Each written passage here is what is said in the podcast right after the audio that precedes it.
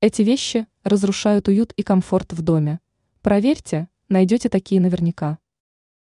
Дизайнеры давно говорят, что работая над интерьером, нужно учитывать в первую очередь свои личные предпочтения. В итоге дом или квартиры должны получиться уютными, а не просто стильными. Но часто случается все наоборот. А все потому, что в доме находятся вещи, которые просто разрушают уют и комфорт. Эксперт сетевого издания «Белновости» в области дизайна и интерьера Юлия Тычина рассказала, как избежать досадных ошибок. Беспорядок в шкафах.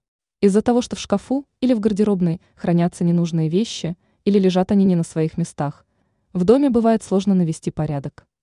Это касается не только гардероба, но и предметов декора. Здесь важно взять под контроль покупки и отказаться от незапланированных покупок. Текстиль.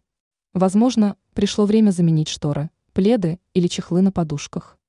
Многие хозяйки держат сезонный набор интерьерных вещиц. Очень выручает и совсем не затратно, как кажется. Дефектная посуда. Чашки без ручек, тарелки со сколами и прочую подобную утварь нужно выбрасывать. То же самое касается посуды из разных наборов. Окна и зеркала.